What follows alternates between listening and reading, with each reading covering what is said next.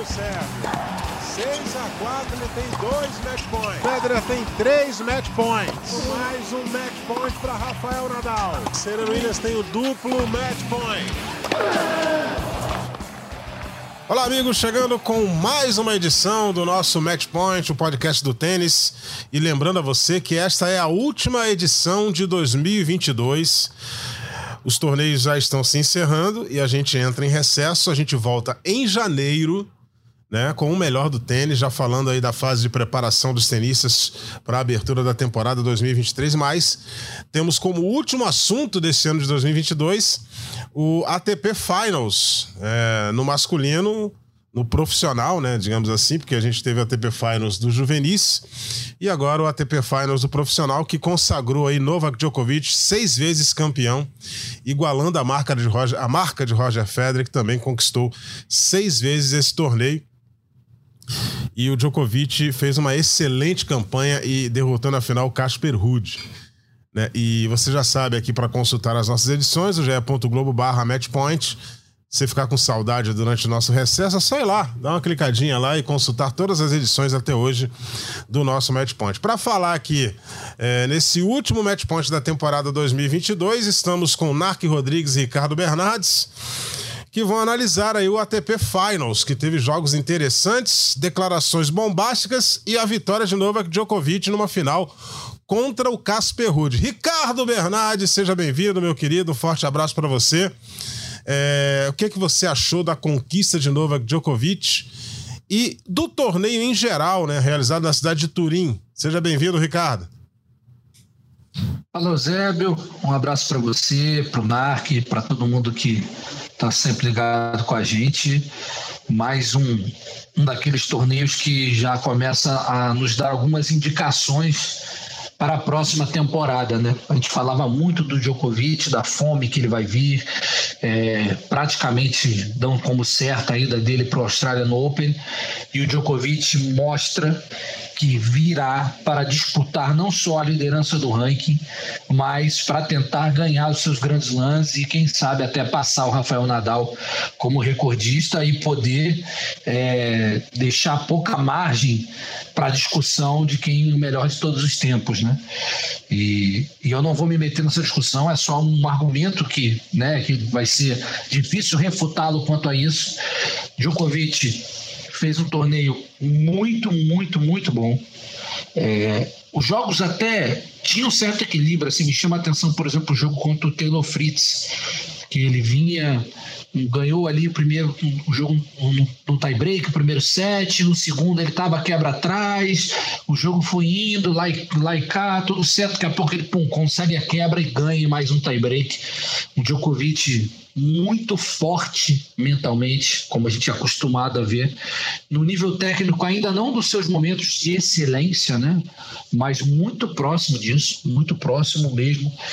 E, e manda um recado para essa galera aí, né? Bem, bem verdade que o número um do mundo, o, o perdão, já falei Rafael Nadal, o Carlos Alcaraz não estava presente, uma lesão que o tirou, mas que a gente viu do Djokovic, é, se o Alcaraz, o Alcaraz teria que estar no melhor momento dele para tentar algo diferente. E aí também fica o lado da preocupação, né? Com um bom torneio, perdeu os seus dois de praticamente fora até vencer o jogo, mas acabou como último ali no de sets, porcentagem de sets e games, ele acabou na última posição do grupo dele. Então acende um alerta para o Nadal, bem verdade, a gente já está acostumado também com o Nadal sempre mais ou menos nesses torneios de fim de ano e dessa vez não foi diferente mas eu acho que deu algumas indicações para o ano que vem e também ressaltar a falta de respeito do Paz que foi um mau perdedor, né? Ao Sim. depois declarar,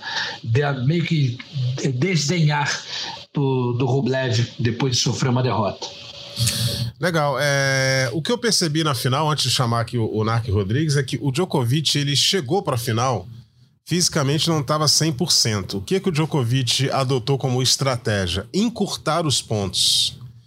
E o Casper Ruud é, não foi esperto o suficiente para fazer com que os pontos alongassem e desgastassem o Djokovic. Já, o Casper Ruud tem um jogo de fundo de quadra, que não seria tão difícil para ele sustentar a troca de bolas no fundo da quadra.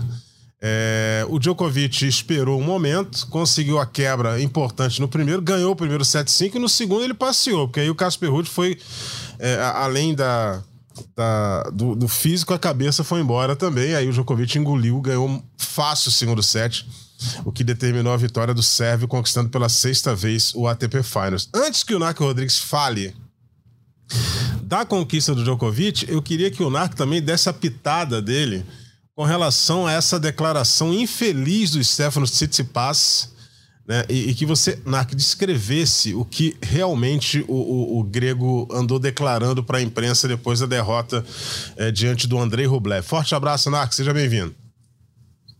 Abraço Zébio, abraço ao Ricardo, a todos que estão sempre aqui com a gente. É, vamos começar pelo desagradável, pela bola, a bola de canela, a canelada a do Cicipaz, né? Porque a gente teve outras declarações interessantes, aí por sua vez declarações, vamos dizer assim, mais, vamos dizer assim, respeitosas, né? Uh, o Cicipaz, ele simplesmente declarou, ao perder na última partida para o Rublev, que não entendia como o Rublev tinha, o tinha vencido com tão poucas armas que ele possui. Ou seja, disse que o Rublev era um jogador pior que ele. Ele disse que o Rublev é um jogador que não tem muitos golpes, poucas armas, ou seja, não tem variação. E isso aí, ele não está errado. A gente já cansou de falar sobre isso aqui. Ele não está errado, mas não poderia falar isso depois de ter perdido. Então foi um péssimo perdedor desrespeitoso, deselegante, e é uma declaração que ela não morre ali, ela vai com ele. Ela vai com ele. Então, próxima vez, ou no circuito, jogadores se encontrando, vestiário, já falou.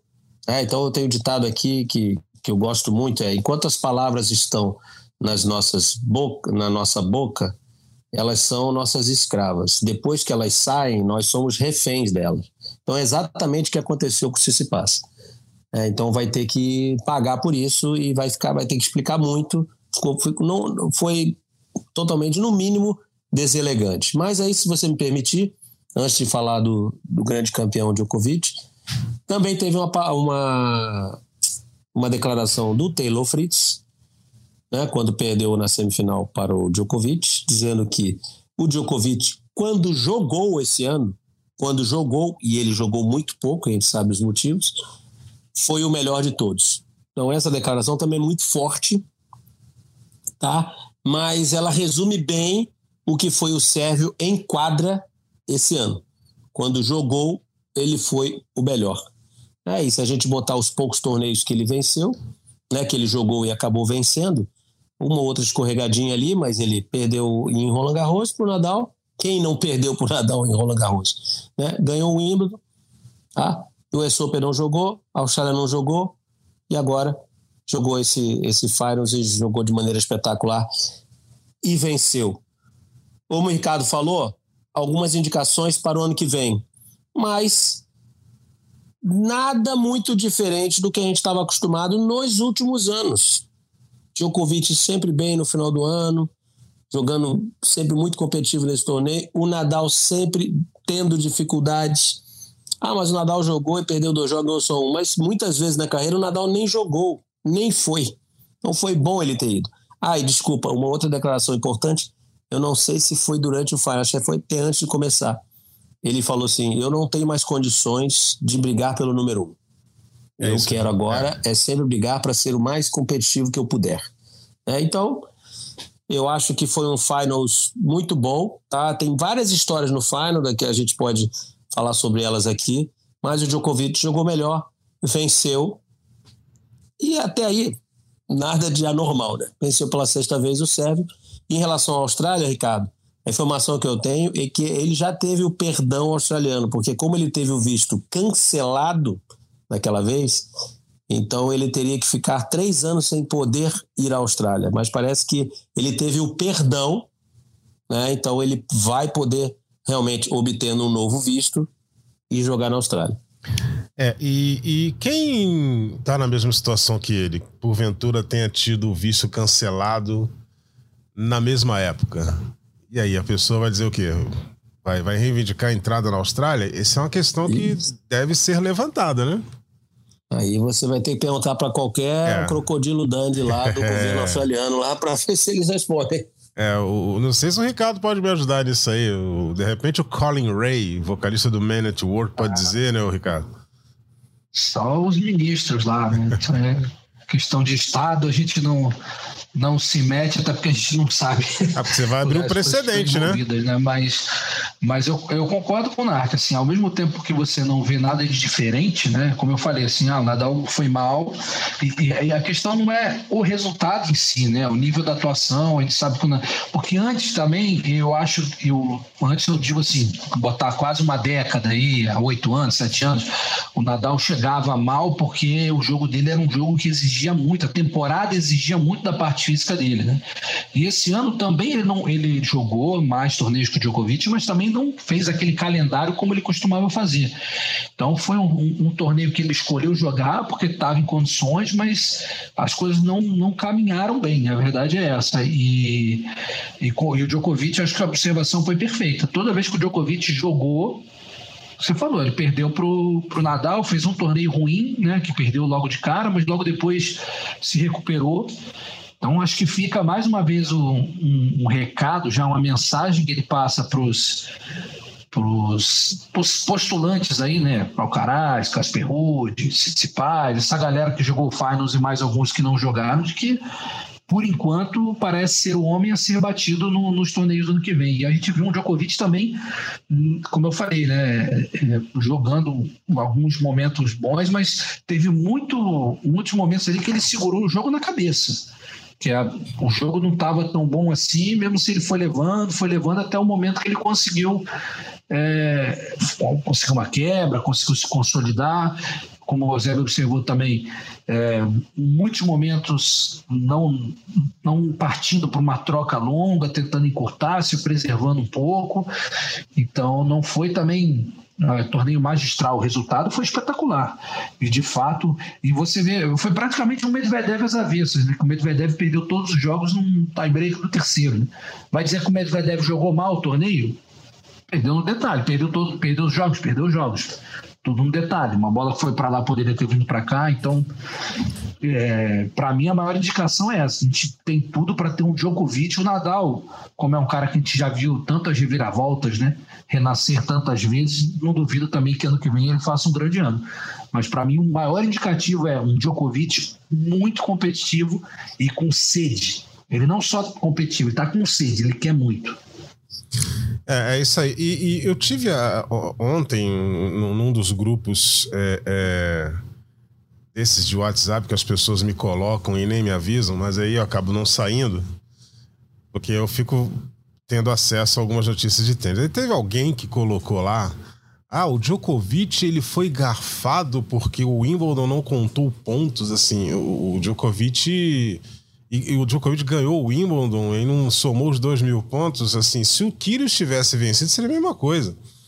Ou seja, é, foram 128 na chave do masculino e 128 na chave do feminino que concordaram com as decisões de ATP e WTA. Entendeu? A Federação Britânica não puniu jogador nenhum. A Federação Britânica, na cabeça dela, ela, ela, colocaria o torneio dela valendo ponto. É que a WTA e a ATP decidiram em protesto contra a proibição da participação de russos e belarussos, em protesto, retirar os pontos do torneio. Ou seja, ninguém roubou nada do Djokovic. Tem gente que delira, né? Tem gente que viaja. Isso aí foi uma decisão é, que foi tomada antes do torneio começar né, é, por WTA e ATP que re resolveram que o torneio não valeria ponto. E aí a Federação Britânica aplaudiu, amigão. Vocês não querem que vale ponto? Beleza, eu vou pagar a premiação e vou dar o título e colocar o nome do campeão lá, que foi o que aconteceu. É, agora, não tem nenhuma perseguição ao Novak Djokovic, tem gente que delira, né, nesse sentido. As pessoas têm, têm mania de inventar coisas onde as coisas não existem, né? E, e eu, eu tive que ler um negócio desse, né? E eu acabei, eu acabei tendo que responder também, porque é, é muito delírio desnecessário. Tem que esclarecer e, e, e dizer a verdade para as pessoas. É... Então ele entra na temporada, vai jogar a Austrália e, e, vai ser legal, né? Porque a gente vai ter a recuperação já do Nadal, porque ele para esse tempo aí. É... se bem que os caras reclamam que estão cansados, né? E ficam marcando jogo de exibição. Nadal vem pro Brasil jogar exibição com o Casper Ruud. É, tem, teremos a recuperação do Carlos Alcaraz. Não é só no que, Brasil, né? América é, do Sul. Exatamente. Que, é, vai rodar a América do Sul como se não cansasse viajar para lá e para cá. E aí teremos o Alcaraz já recuperado da lesão do abdômen, que, que a equipe acho que decidiu que ele não, não, não jogaria o Finals para preservar o físico. Tem uma temporada inteira no que vem. Aliás, o Alcaraz vai defender muito ponto ano que vem. E, e, tem aqueles nomes que a gente já conhece, né?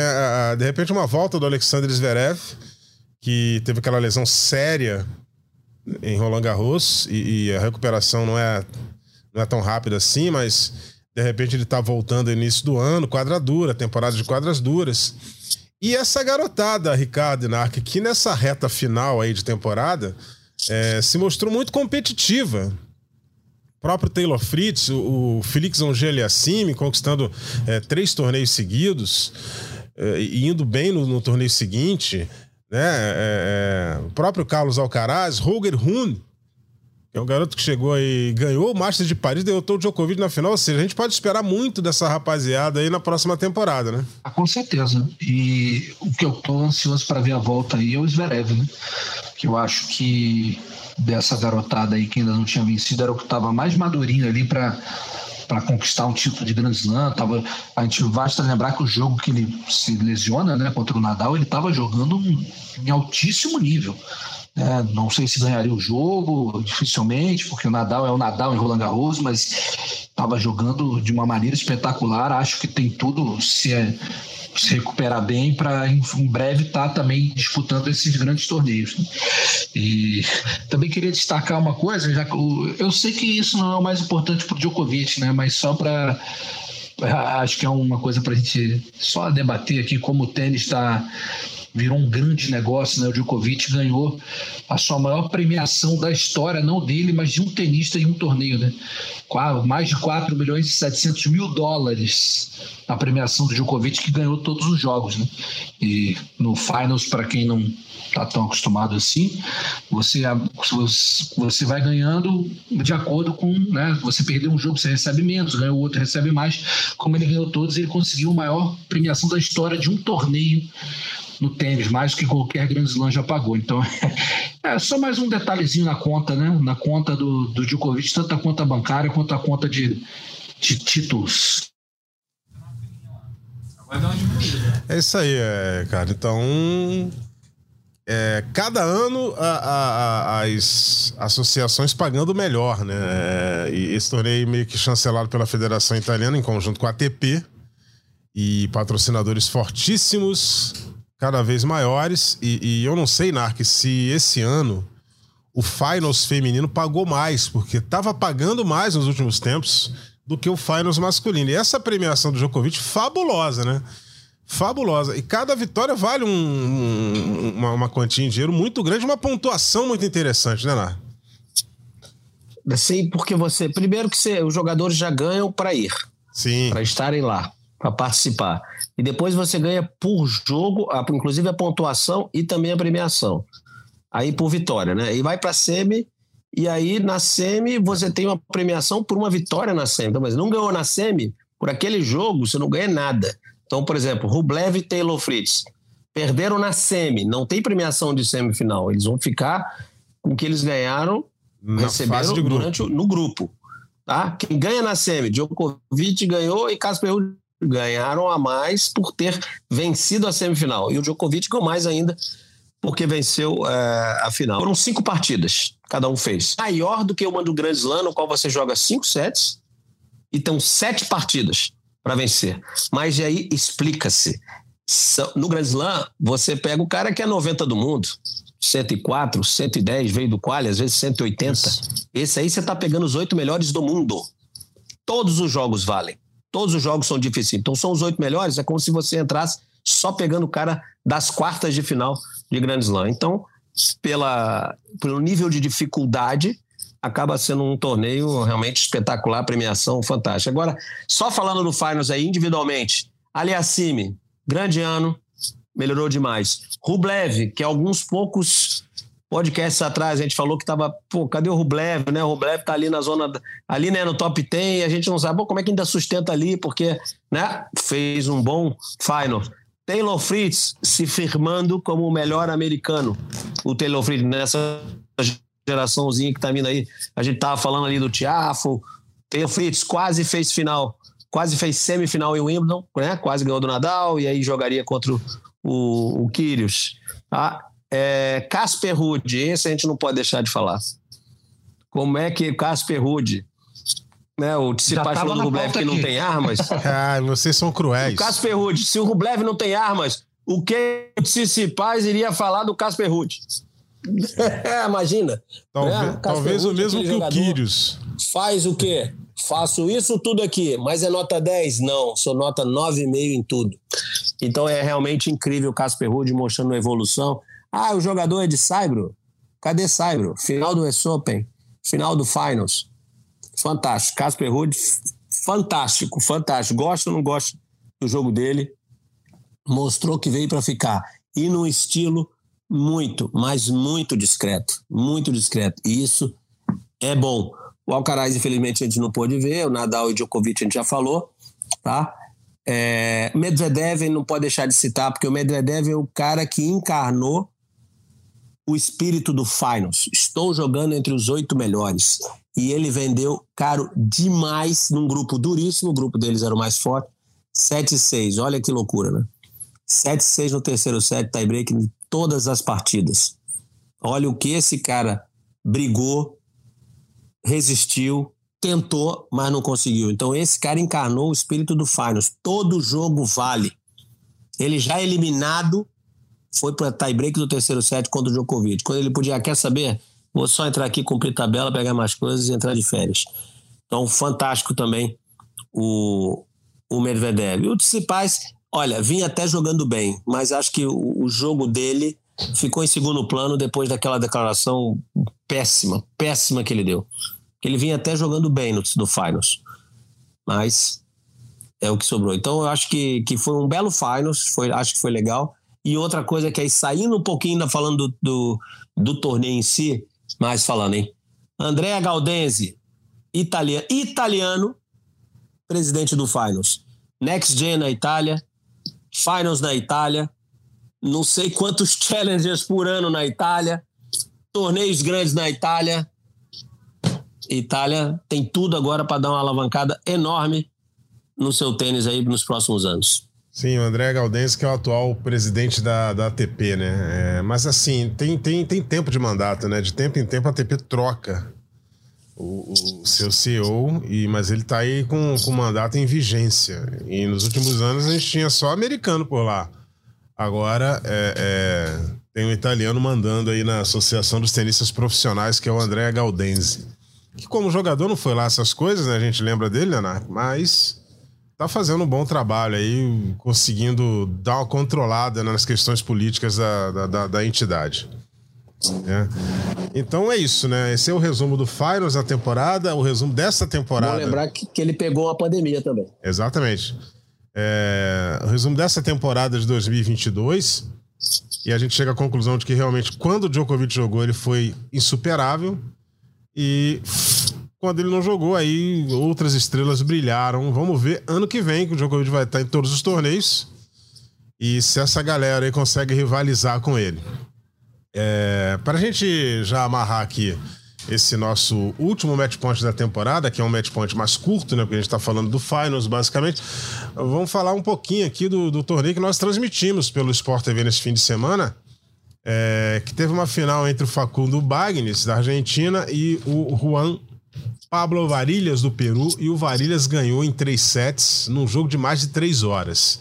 É, Ricardo Bernardes, na semifinal, o Juan Pablo Varilhas derrotou o Thiago Vilde do Brasil, 2 sets a 0, 6-4 e 6-2. O Facundo Bagnes teve um jogo mais duro contra o Felipe Meligeni, venceu o Felipe por 2 sets a 1, de virada 6-7, 6-3 e 6-2. E aí fez a final, acabou sendo derrotado pelo Varilhas, que conquistou o título. Qual o balanço que você faz, Ricardo, da participação brasileira nesse torneio, visto que tivemos dois brasileiros envolvidos nas semifinais? Não, primeiro preciso dar meus parabéns ao Varilhas, que ele conseguiu um feito que é para poucos, né? Que é vencer o Facundo Bagnes no Cyber num Challenge. Esse maluco num Challenge, num, num, num pisozinho, Vermelho, meu amigo, esse argentino é encardido demais. E não à toa chegou a mais uma final. E, de certa forma, foi um, é, esse ano não foi um ano muito positivo assim para o tênis brasileiro, mas esse torneio é, acabou tendo coisas bem interessantes, como você falou, dois brasileiros em semifinais, coisa que não acontecia ou não acontece com tanta frequência. Os brasileiros estão até em bons números nas chaves principais, mas nas fases decisivas sempre em, números menores, né? O Thiago viu de uma grande semana, ele que está num período muito ruim, várias derrotas seguidas, não conseguindo avançar em challenge, poucas vitórias, se não me engano, até ele chegar nesse torneio, ele tinha apenas três vitórias em challenges no chave principal no ano, ou seja, muito pouco para um garoto ainda que no que no juvenil ganhou o Grand Slam, que arrancou a carreira profissional ganhando um ATP. É, as coisas andaram meio turbulentas na, na vida dele, não sei se por isso. Não fala de que ele ganhou a final do ATP, não. e não sei. pois é, olha aí. Tá vendo? Já dava para fazer o link. É o cara que não tem. É, mas ele ganhou de um cara que não tem nada, Nak. Que não, que não tem armas. Né? Enfim. Mas o que, o que eu quero destacar, Eusébio, é o João Fonseca, né? É, sem querer me iludir, mas já me iludindo, é, estamos vendo coisas ali que já estão chamando a atenção não só de nós brasileiros, a gente que acompanha o circuito do tênis, mas pessoal que acompanha o circuito no mundo inteiro, vários jornalistas argentinos, jogadores argentinos falando sobre esse garoto de muito potencial, pega muito forte na bola dos dois lados, saca muito bem. É, eu acho que a hora que o João Fonseca tiver com físico um pouco mais né, intenso, é muito jovem, fez 16 anos esse ano, ele ainda tem 2023, 2024 como juvenil. E ele chegou nas quartas de final, perdeu para quem? Facundo Bagnes, como sempre, né? É, mas teve uma boa vitória, principalmente ali na, nas duas primeiras rodadas, contra dois argentinos, um contra o Tirante, que é um argentino que foi número um do mundo juvenil, que está rodando o circuito há muito tempo, que está entre os 200 melhores do mundo ali, ou, ou já teve, né? Está um pouquinho abaixo agora, mas já teve entre os 200 melhores do mundo. Depois ganhou do Navone num jogo meio malucão, que o Navone recentemente, há meses atrás, estava fazendo final de challenge atrás de final de challenge e o João Fonseca conseguiu vencer os dois e só parou no Facundo Bani. Então chama muita atenção, bom rendimento do, desse jovem, do potencial, ele está chamando muita atenção. É, a gente conhece algumas pessoas né, do staff dele, sabe que o trabalho ali é sério, que se mantiver realmente o foco, conseguirem blindar o, o João, na minha visão, tem tudo para no, no, futuro aí dar grandes alegrias para o tênis brasileiro. É, queria destacar também a participação do, do João Reis, né, que há um bom tempo tem tem feito bons torneios, subiu bastante no ranking, tá bem. E, e fechar também falando de outro, do outro jovem, o Gustavo Eide, que acabou perdendo uma chance para quem ele perdeu na segunda rodada. Não faço ideia. Facundo Bagnes. Facundo Bagnes. Sempre ele, sempre ele. Mas o Gustavo Eide, que veio de uma sequência espetacular, torneios ITF, é, tem um potencial também enorme e pelo que a gente escuta aí de zum zum zum, de burburinho, ano que vem vai ter um apoio legal para poder tocar a sua carreira com uma tranquilidade maior. Então, alguns jovens valores chegando no tênis brasileiro, a gente espera que que, que haja uma reação, porque atualmente a fase não é boa, mas essa foi uma semana que nós pudemos ali pelo menos ver dois tenistas chegando entre os quatro principais. Os dois que chegaram à final, digamos assim, são aqueles. A gente chama, né, jogador de clube de rato de quadra, né? Eles são rato de challenge, esses dois aí. Então, em todos quanto é challenge, sempre chegando em fase decisiva. E são dois caras que estão ali beirando o top 100, né? O 103, o Bagnes, 111 estava o Varilas, agora subiu um pouco mais. Mas só, sua análise foi perfeita, só acrescentando o quão importante foi esse challenge em específico. Thiago Wilde estava abaixo de 400, 404. Subiu 60 posições, foi para 340 com esse, com, esse, com esse resultado. Já é dar um, um bom, um belo de um alento né, ao, ao Thiago Wilde. João Fonseca, tudo bem que lá embaixo você está começando, qualquer 10 pontos você sobe um monte de posição, mas ele subiu 500, mais de 500 posições, posições. já está 800 e alguma coisa. Porém, com mais dois anos de juvenil, você ainda pode alternar lá e cá. Em relação ao João Fonseca, eu confio totalmente de olhos fechados no gestor de carreira dele, que chama-se André Sá, conhecido nosso.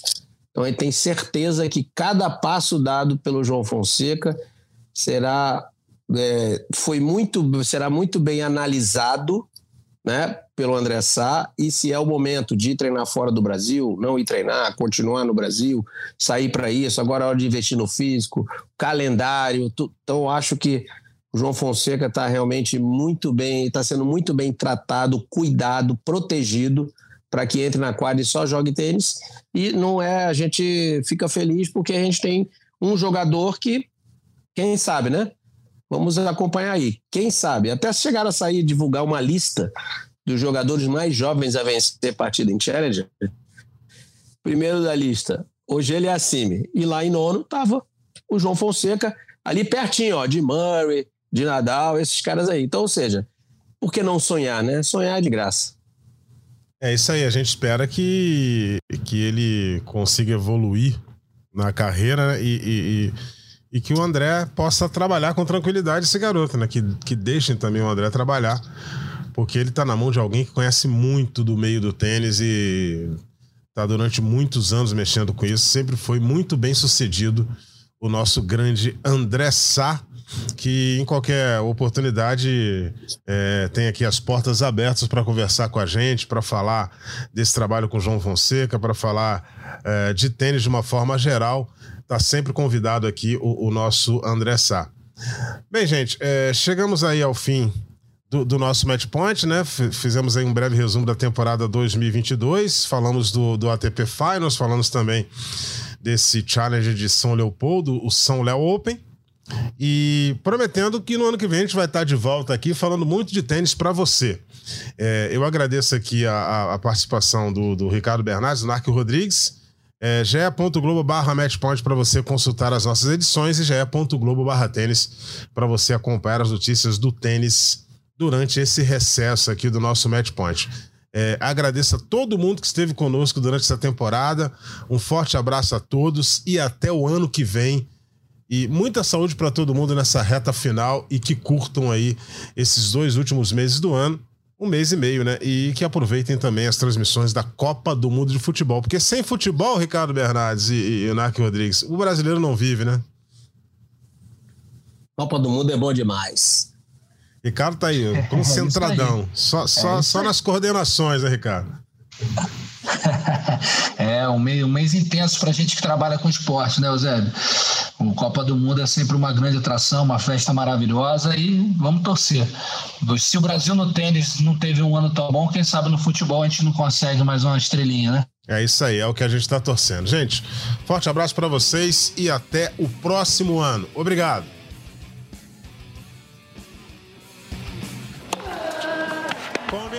De saque e voleio para fechar o jogo em 2 sets a 0.